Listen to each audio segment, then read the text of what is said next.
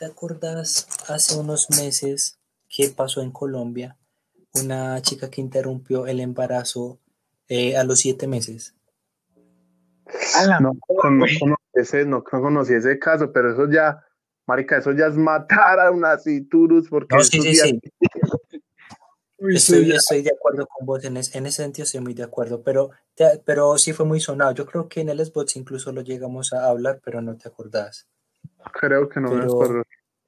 Pero literal, pero ¿sabes por qué fue? Y eso es un, un si quieres te lo, te lo envío, es un artículo de, de BBC. Sí. Un periódico pues de buen, buena creencia, que tenía siete meses de gestación eh, se sometió a un embarazo. Bueno, eso fue en Popayán, ¿cierto? Se sometió a un, aborto. Sí, un aborto a, los siete meses. Escogió interrumpir su embarazo con el argumento probado por médicos de que sufría problemas mentales y no estaba preparada para ser madre. o sea, no fue, por algo físico, solo fue por problemas mentales. Ay, gonorrea. Me parece, la verdad, muy mal administrado, no sé, de las personas a cargo de ese caso, porque a mí me parece que, o sea, faltan dos meses para que el niño nazca. Este, porque simplemente no decirle, o sea, y creo que esto ya es como más en el corazón humano, moral, ético, lo que lo quieran llamar, de que está bien, o sea, pobre niño, o sea, las mujeres que son tan poderosas, tan empoderadas, solo ellas pueden tener a nuestros hijos, hijas, solo ellas pueden hacer ese milagro, para mí un milagro como creyente de algo arriba. Este, ellas son las únicas que pueden y por eso son tan hermosas las mujeres, en serio, fans de ellas soy yo. Este, o sea, deberían como tomarse su tomar su corazón, su pecho y decir, bueno, voy a sufrir en el parto, pero lo voy a tener y por, pues por lo menos en el caso de esta chica voy a sufrir en el parto y lo voy a tener y ya, entregado a bienestar, porque, o sea, como la hicieron suspender su embarazo, mm, también con, esas, con esos mismos argumentos hubiera dicho, no estoy apta para criar al niño y está bien, lo tienes, pero lo entregas y no hubieras matado una vida. Pienso yo pues que es más de tomarse el corazón y hacer eso porque, o sea, sí, faltaban dos meses. Yo creo que un feto así, no, ya no es un feto, un bebé así, siente de verdad, aunque obviamente es como que tú cuando eres niño no te acuerdas, por ejemplo, yo cuando era bebé me dijeron que yo sufrí una quemada de café, este, impresionante. Sí. cuando era bebé se me derramó un café encima y me quemó, me quemó demasiado y me dejó costra el café. Yo no sé por qué no terminé con cicatrices, me dicen. Este, pero, o sea, yo no me acuerdo de eso, no me acuerdo de ese dolor y muchos argumentan que por eso que uno no se acuerda del dolor, uno no lo siente, entre comillas. Pero yo opino que sí. Y me parece mucho peor que algo tan indefenso se le proporcione tales dolores. Pues sí. Pero el bebé ya, ya tenía pinche licenciatura, güey, no jodas. no, sí, pues podemos estar de acuerdo o desacuerdo con el aborto en general, pero por ejemplo, desde mi perspectiva, un feto pues tan desarrollado, eso ya, ya es un bebé. Pues por ejemplo, yo no estoy de acuerdo en absoluto con que con ese tipo de abortos, por ejemplo. Pero bueno, para concluir, te voy a comentar pues porque pues el último párrafo pues que dice exactamente porque eh, supuestamente fue válido, ¿cierto?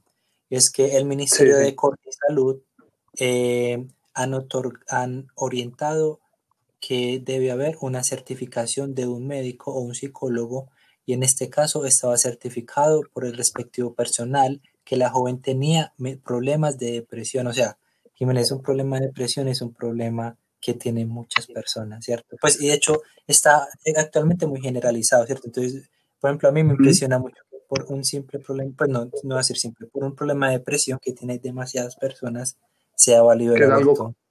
Exacto. Entonces, muy heavy. Me parece que llevarlo, me parece que es llevarlo muy al extremo por, para mí, una causal tan injustificada. Pero como lo vinimos hablando al principio de este, este capítulo, por así decirlo, es como que la justicia y la información no está tan bien proporcionada en muchas partes y no es tan bien apoyada. Sí, totalmente. Yo, por ejemplo, yo no sabía, pues yo pensaba, yo tenía la idea de que se podía hacer aborto por problemas mentales, pero no, o sea, pues yo pensaba en problemas mentales heavy, ¿cierto? Por la depresión es dura, ¿cierto? Pero problemas mentales como... Una esquizofrénica, Dios mío. Exacto, una, persona en extremo histérica, un, una, una persona con psicopatía, pues algo que literalmente no se pueda, no puede vivir consigo mismo, ¿cierto? Pero depresión es muy sorprendente. La depresión es muy común. Pero, o sea, bueno, en mi caso yo nunca he estado en depresión, lo cual es muy bueno porque esa gente termina, no, no termina haciendo cosas muy lindas. Pero la depresión no se considera considerada una enfermedad. Sí, creo que sí, pero yo creo que no, pues no, no sé cómo se clasifique, pero creo que en un rango alto. Eh, porque si hablamos de depresión, todos tenemos pequeñas depresiones. Sí, pero pues la que... pequeñas depresiones, pues creo, yo diría que son pequeñas depresiones porque en realidad son muy pequeñas. Este, ¿te acordás, Pipe, ese cuando me molestaba el tema de la muerte? Sí. Ah, pero, a ver, cuenta. O sea, ese, ese, no, y en serio fue una depresión que me dio fuerte y Pipe fue testigo. Yo, pero ¿por qué estaba... O sea, ¿cuál es la razón? ¿Es la razón de que en cualquier momento vas a morir o algo así? No, este, la razón de qué pasará con nosotros cuando nos, cuando muramos. O sea, es como, en el momento me inquietaba, o sea, era como, yo perdí un poco la fe y, y no, o sea, entonces tan ya que no lo veía por el lado religioso, yo decía, yo entonces me ponía a decir, bueno, entonces qué habrá después de la muerte, que este, que esa oscuridad, o sea, o, o, simplemente nuestras almas seguirán en un cuerpo inmóvil y por Dios la puta madre, si nos creman en ese estado, no, Dios mío. O, o, tal o yo decía, y si tal vez la muerte es un estado tan inquietante, tan, tan mórbido, tan mierda como lo es una parálisis de sueño. Entonces, o nos iremos a una nada y qué sentirá, que es lo más seguro, nos iremos a una nada que no sabemos cómo se sentirá. Entonces, me daba susto saber que eso en algún momento llegaría. Y me da, me da susto lo que una vez me dijo un profesor, o sea, mm, a los 35 años ya hemos gastado prácticamente la mitad de nuestra vida y a los 35 años dicen que uno prácticamente no ha vivido nada. Eh, es, es, como me simplemente tuve una depresión de verdad porque no aceptaba, no quería aceptar o me simplemente me daba susto, me daba miedo este lo que pasara después de la muerte. Pero creo que luego me encontré con la lógica y creo que fue Einstein el que viví una frase de él incluso, creo que fue Einstein ese hombre tan inteligente y tan hermoso, el que dijo, la, en la muerte no se siente nada, porque ¿qué más vas a poder sentir en la nada? Eh, mira, güey, hay un libro que últimamente he escuchado mucho, pero ese es el de Ernest Becker, que se llama La negación de la muerte, y, uh, y este pues trata en tres puntos era el hecho de que el, cómo el humano se engaña a sí mismo para pues negar la muerte, que era el primer punto, la religión. El hecho de que te, en cualquier momento, pues si te mueres, terminarás yendo al cielo. El otro el amor, el amor por tu pareja o el amor por tus hijos, que al final es, en el caso de los hijos, es como dejar un legado y decir, no, si me muero, pues ellos van a seguir con el, sí, conmigo, por así decirlo, con ese recuerdo de mí, una cosa así. Y la otra era el arte, güey. Y el arte, pues, la paja mental esta del, del artista, del hecho de que lo que hace. Oh, lo que hace. De ser un Michael Jackson. ¿Eh? De ser un Michael Jackson, o sea, dejar un legado en el arte tan grande que vivan contigo. O sea, no necesariamente en ese caso un artista como un músico, sino pues en cualquier ámbito, güey. Por ejemplo. Por eso, por ejemplo. Ah, bueno, sí, algo así más o menos. Y pues digo, verga. aunque quiero decir el segundo punto que me parece en realidad muy interesante, pero también muy gracioso porque un profesor mío de filosofía incluso me, nos hizo una pregunta muy válida y en realidad también estábamos hablando de la muerte. Estábamos diciendo, bueno, si vivimos en los recuerdos de nuestros queridos este, descendientes, entonces, ¿por qué no me dices el nombre? Tú, ¿por qué no me dices un legado o principalmente el nombre del abuelo de tu abuelo? No, me parece acordar, güey. O nadie va a saber.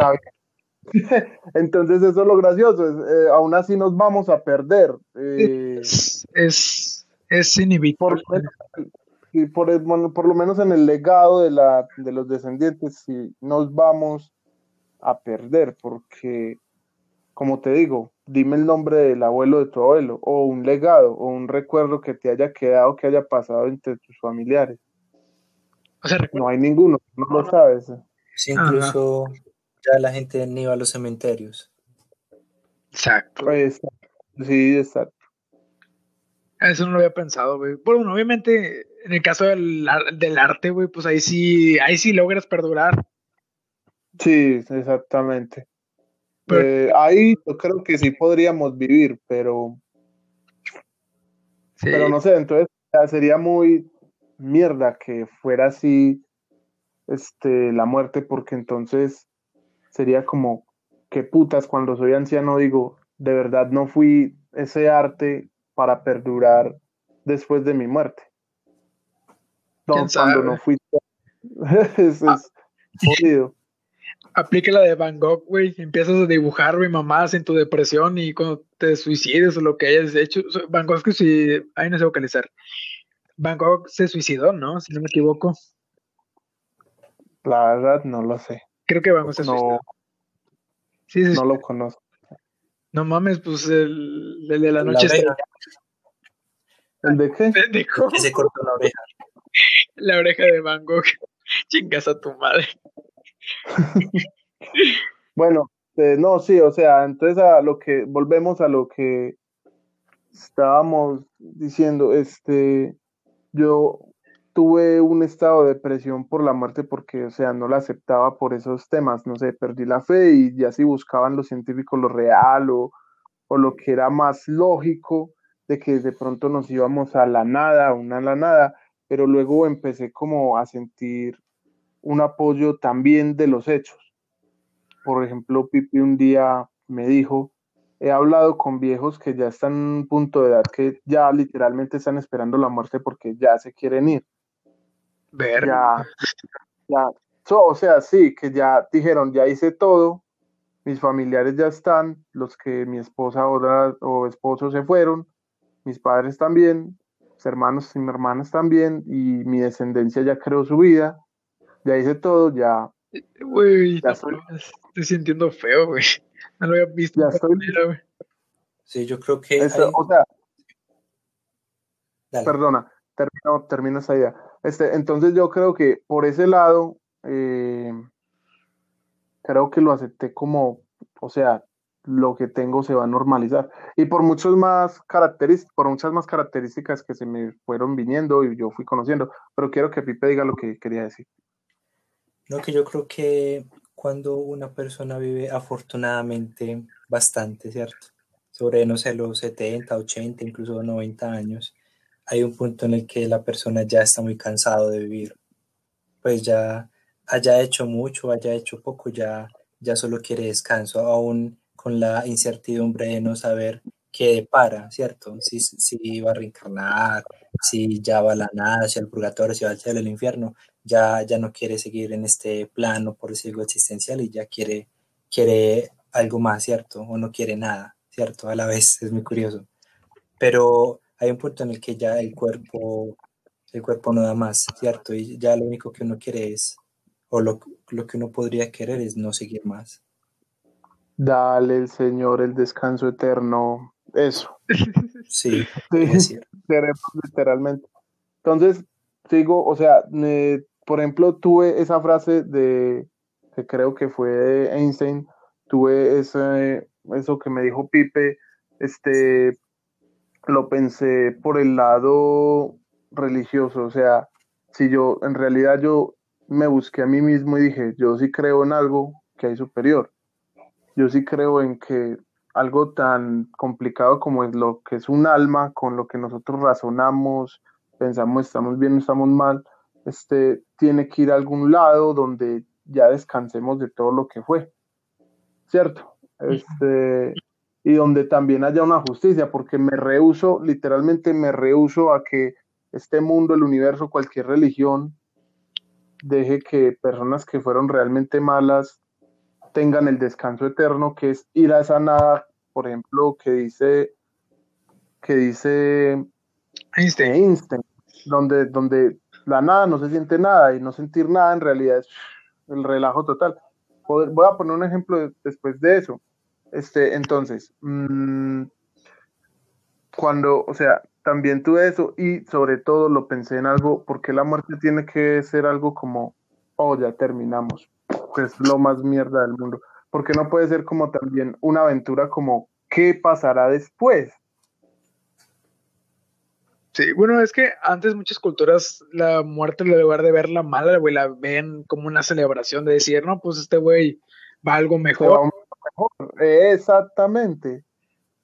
Porque no puede ser así, porque, o sea, desde en, o en qué momento comenzó a ser el otro lado tan malo. Eh, lo relacionó un poco con, en realidad, esto va un poco jodido porque pues yo apoyo un poquito la iglesia, tengo mis bases de, de monoteísmo, se llama, ¿cierto? Monoteísmo, este, en la Iglesia Católica. Pero yo creo que la Iglesia fue la que creó ese, ese mundo que nosotros nos creamos, ese mundo de incertidumbre que nos creamos después de la muerte, para después ellos llegar y decir, pero si nos siguen, irán a un mundo mejor. Y por eso ya, sí, y por eso ya pensamos que la muerte es tan mala.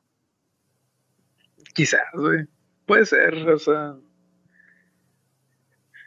ser o no ser, ser cristiano, ser católico, ser nada. Yo creo que iremos igualmente a, o sea, como te, digo, lo empecé a ver por esos varios motivos y creo que ya me relajé. Mm, creo mucho en la frase de Einstein de tranquilos que en la nada no se siente nada. Una vez tuve una operación donde me dieron, o sea, me, me doparon totalmente con esto, anestesia. Este, y, güey, te hubieran grabado, güey. La gente con anestesiada dice pura pendejada. No, anestesia general. no, ya estaba dormido. Me ah. tenían que. Me dieron un tubo hasta mis pulmones para que respiraran por mí. Este, y digo que eso es lo más cercano a la muerte. Porque es como literalmente desactivan todo tu cuerpo, diría yo. sí, es verdad. Y exactamente, creo que es eso. Eh, y cuando desperté, de verdad sentí que había dormido de la mejor manera posible. En realidad me sentí enojado cuando la jodida enfermera me despertó porque estaba tranquilo y relajado. estaba muy tranquilo y relajado. ¿Has tenido esos sueños, esas cuando vas a dormir, cierra los ojos y ¡pum! Al otro día despiertas y dices, solo sentí una oscuridad de descanso y ya. Sí, Exactamente, eso fue lo que sentí cuando me anestesiaron y sentí esa molestia cuando me despertaron porque fue ese descanso de la nada. Entonces yo creo que la muerte ha de ser eso y incluso por eso le dicen el descanso eterno, diría yo. Sí, desde la perspectiva católica sí se tomó ese ámbito, pues por, por ese nombre. Yo también tuve la fortuna de sentir la anestesia general cuando tenía que siete años, pero tengo yo creo que es el recuerdo más vivo que he tenido de esa edad, ¿cierto? Los siete años definitivamente lo que más claro recuerdo, porque me van a perder paréntesis. Perdóname, paréntesis. A mí me hicieron la, yo tuve la anestesia general por una hernia inguinal. Este, entonces, ¿a ti por qué fue? Quisiera saber, claro. Eh, por, van a sacar las amígdalas, ¿sabes qué son? Santa mamá, sí, sí sé que Está bien, ahora sí, prosigue. Listo, entonces, eh, afortunadamente fue muy cordial, ¿cierto? Porque no me tuvieron que meter ningún tubo, que me imagino que debe ser muy, muy incómodo, ¿cierto? Eh, no quiero pone gay, pero uno queda un poco lastimado en la garganta y todo eso a profundidad. No, sí, sí, total. Es que, uy, Sí. No es que imaginar, pero bueno, eh, simplemente me pusieron la mascarilla, ¿cierto? La mascarilla toda la vida y me pusieron a respirar y me pusieron un avión, ¿cierto? Un avión en una pantalla y entre más respiraba, más profundo respiraba, más subía el avión, ¿cierto? Obviamente para que entrara rápidamente la anestesia. Pero lo que yo sentí fue algo muy similar, es que apenas cerré los ojos, pasó un segundo menos y los volví, volví a abrir. Fue muy extraño Exacto. porque no sentí nada, literal, como dijo Jiménez, no sentí absolutamente nada y me desperté y yo, ¿qué onda? ¿Qué pasó? Ya pasó un segundo, pues para mí pasó un segundo, para ellos pasaron horas. Entonces sí es una sensación muy extraña, muy extrañamente, eh, ¿cómo decirlo? Bien, pues no sé, un- una sensación muy extraña pero muy amena, sin dolor ni nada por el estilo. Verga. Exactamente. Podríamos, yo podría decir lo que es en realidad placentera, pero en realidad es que no estamos sintiendo nada. pero es más placentera de lo doloroso o, o desesperante, porque Exacto. no se siente nada de disgusto. Tranquilidad. No jodas, yo nunca he tenido nada. A mí nunca me ha pasado nada. Bueno, de chiquito sí, pero ahorita no me ha pasado nada. Es un tema jodido. Y llegamos a este tema de lo que se sentía la muerte y todo eso, la muerte, porque dije yo que estaba deprimido. Una Sí. vez tuve un, un día, estuve muy deprimido por ello y en realidad sí estuve deprimido como dos meses por ello y de verdad estaba mal, no dormía bien, este, no quería comer mucho, sentía que mi vida no valía para nada, ya no quería hacer nada, ya no me inspiraba nada. Este, a veces lloraba, por Dios, a veces lloraba. Este, a veces tenía muchas pesadillas, pero, y el tema que nos trajo acá es que yo estaba poniendo eso como ejemplo porque no pienso que eso sea una causal para un aborto. Sí, güey, tener por esa mamada. Sí, Su verga, güey. Es todo pesado. Hmm, Mucha introspección en esta mamada, güey. No, no pronuncié bien la palabra introspección, introspección. Sí. Bueno, y yo creo que con eso ya tenemos otro capítulo, con todo este tema de la muerte.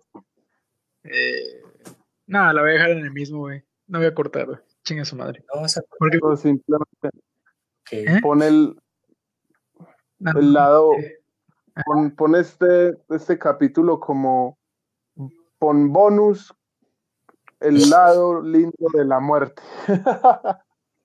eh, güey, puedo ponerlo así, me gustó el nombre. Sí, bonus, el lado lindo de la muerte. O sea, voy a, voy a cortar. Este- Ajá, voy a cortar esta parte, güey. Y ya, ya, ya, ya me, ya me la idea, güey. Tres episodios en un día, no, en dos días. Ah, María. Joder, eso es. Se va a volver como ese papacito del pelo largo y ojos Uf. azulitos. Roberto Martínez, ah, ese güey lo amo, O güey. sea, papi, yo juego mucho, yo juego mucho. Uy, uy, uy, uy. Bueno, pues ya, güey, aquí la corto. Adiós, está bien. FIFA. Un Eh, placer, vamos para el FIFA. Eh, güey, el me- Warzone. No jodas, no tengo gold, güey, se me acabó. ¿Cómo así? Ay. Ay, no, joder. Ayer se me acabó, güey. Como que verga. Ok, me voy a comer, muchachos, lo siento. Sí, bueno, voy a Ya, bye. Bye, a bye. lavar, nos vemos luego. Bye. Sí, bye. paz.